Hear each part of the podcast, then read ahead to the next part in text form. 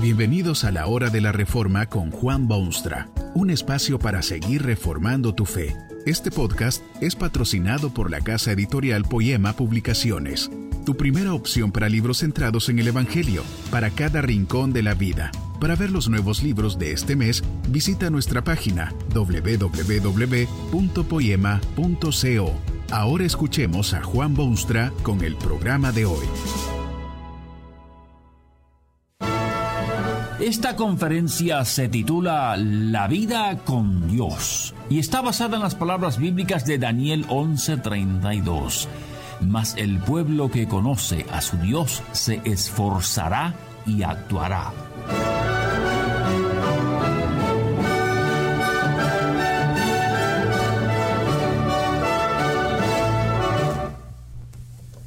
El conocer a Dios transforma la vida humana. Probablemente haya muchos que no creen necesaria una transformación semejante.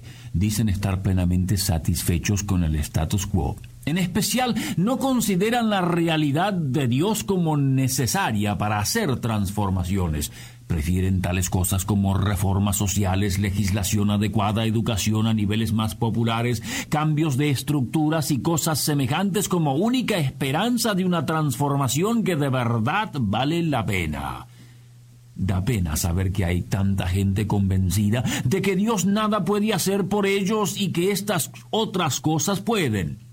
Da pena porque este es uno de los más grandes errores de estos tiempos. Nadie puede oponerse a reformas sociales y mejores leyes y más educación y todas esas cosas porque la sociedad cambia y deben cambiar también las instituciones que la sostienen, pero estas cosas jamás alcanzarán el objetivo por todos apetecido por la sencillísima razón de que el hombre, el hombre de hoy y el de siempre, fue creado para tener comunión con su su Creador. Y como decía San Agustín, el hombre no descansará en paz hasta que descanse en Dios.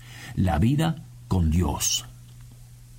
¿Conoce usted personalmente a alguien que genuinamente conoce a Dios? Tal vez estas palabras no le sean necesarias en ese caso porque usted ha visto con sus propios ojos lo que significa vivir la vida con Dios.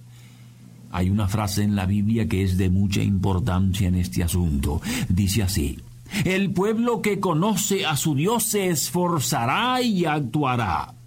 Qué fantástico lema sería este para una nación, por ejemplo. El pueblo que conoce a su Dios se esforzará y actuará. Fueron palabras escritas por el profeta Daniel que fue prueba positiva de la verdad de sus palabras. Daniel se hallaba en el exilio, en tierra no solo extraña, sino especialmente habitada por gente que no conocía a Dios. Daniel llegó a ocupar los más altos niveles de influencia en aquel reino, pero tuvo que acordarse siempre que era pueblo de Dios, que vivía la vida con Dios. Fue ese conocimiento de Dios lo que hizo de su vida lo que fue. El conocimiento de Dios humaniza. Usted sabe que en estos tiempos agitados un sinnúmero de fuerzas, ideologías y propagandas atacan al hombre desde todas las direcciones. En su inmensa mayoría estas influencias tienden a deshumanizar. No hay cosa más triste que ver al hombre que paulatinamente se deshumaniza se convierte en un monstruo indomable o víctima inservible, un ser pusilánime sin significado, sin impacto, insulso y hasta repugnante, porque ha dejado de ser humano. Este proceso de deshumanización solo puede detenerse y destruirse por medio del conocimiento de Dios, porque el pueblo que conoce a su Dios se esforzará y actuará esto no es de general aceptación, porque mucha gente cree sinceramente que es debilidad eso de buscar a Dios y vivir cerca de Él y dedicarlo todo a Él. ¿No ha presenciado acaso usted mismo el caso de personas que se burlan de quienes hablan de Dios y desean dar gloria al Creador? ¿No es esa actitud ya una señal indiscutible de deshumanización? Imagínese usted que Dios hizo al hombre, le concedió especiales privilegios y responsabilidades y ahora el hombre se cree más humano si vive totalmente independiente de Dios. Eso es como si su hijo de cinco años de súbito ya no quiere saber nada de usted, quiere salir por esas calles de Dios, ganarse su propio pan, luchar sus propias luchas, ganar sus propias victorias y vivir como a él se le dé la grandísima gana. ¿Considera usted tal cosa como humanizante? Después de todo, tiene el pobrecito ya cinco años y mejor es que aprenda a defenderse en la vida salvo que el pobrecito está totalmente incapacitado para hacer semejante cosa, siendo un niño pequeño de cinco años ambulando por calles desiertas, extenuado, lloroso, plagado de miedos y lastimeros quejidos. ¿Cómo puede alguien pensar que el hombre puede vivir la vida normalmente humana sin verse rodeado de la presencia constante de Dios? Muchísimo tiempo ha pasado desde que Dios y el hombre vivían como dos colegas y compañeros o camaradas y amigos. Cuando pecó, el hombre fue arrojado de la presencia de Dios como indeseable y persona no grata.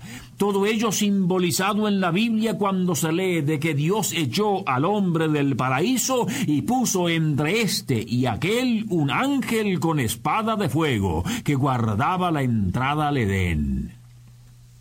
El verse separado de Dios es lo más deshumanizante que hay para el ser humano.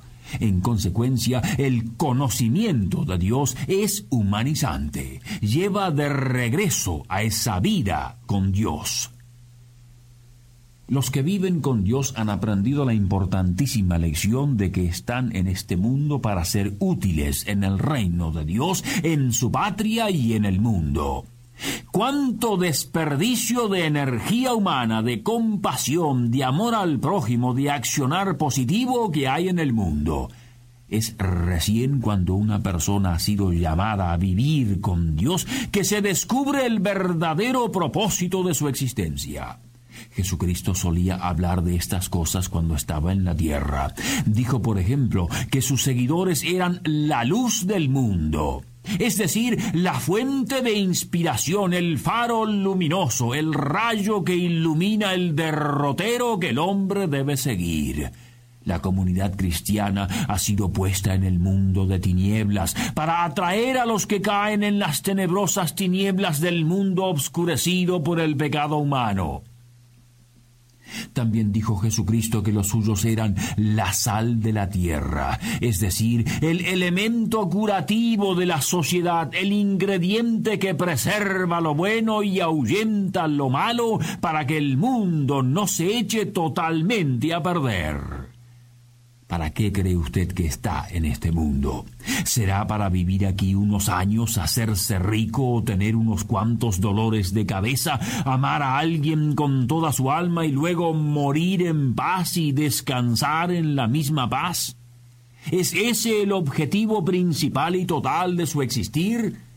El que tiene conocimiento de Dios y vive con Él y para Él sabe que tiene muy específicas tareas y obligaciones en el mundo y será en base a esa convicción que no solo se esforzará, sino que también actuará no será un ser pasivo, apagado, apartado, inofensivo, sino una especie de activista que se esforzará con todas sus energías y actuará osadamente en vista de su conocimiento de Dios.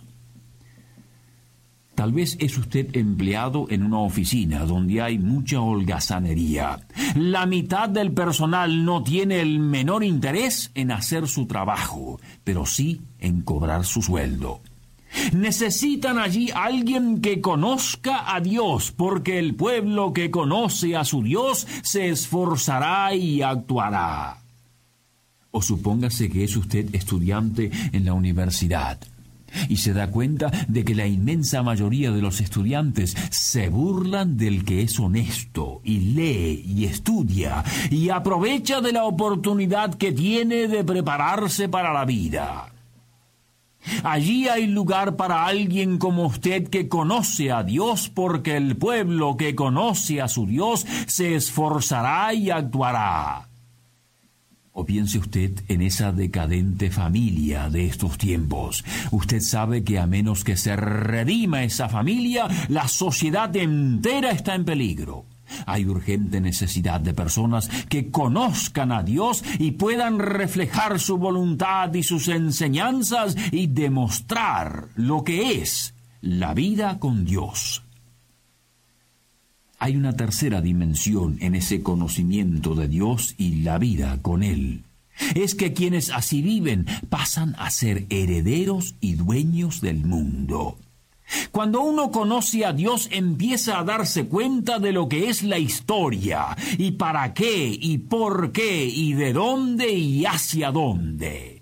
Dios ha estado en el proceso de redimir su creación desde tiempo inmemorial, desde el día en que el hombre lo echó todo a perder con su desobediencia rebelde. La creación entera se queja de su triste situación e implora a Dios que apresure el día de la total redención. Ese día se acerca.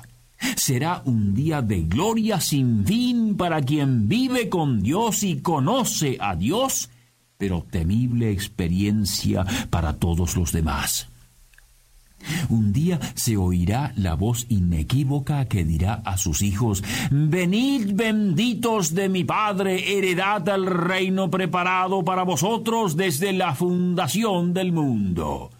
Sería imposible obtener un futuro más promisorio que ese, herederos del reino de Dios. Quizá usted se pregunta a sí mismo cómo hacer para acercarse a Dios, entenderlo, vivir su vida con Él se hace cada día más difícil hallar el camino correcto porque cada día más ideas enloquecidas ocupan la mente humana y consumen energías. Tal vez para usted es prácticamente imposible hallar el camino. No desespere aún porque Dios hizo algo para que usted pudiese conocerle bien a fondo. Escribió un libro y envió luego a su Hijo al mundo. Cristo vino a revelar al Padre y abrir las puertas para que el mortal llegase a la vida eterna. Si usted quiere vivir con Dios, tendrá que familiarizarse con Cristo. Nadie viene al Padre, dijo él, sino por mí. Que este mensaje nos ayude en el proceso de reforma continua según la palabra de Dios.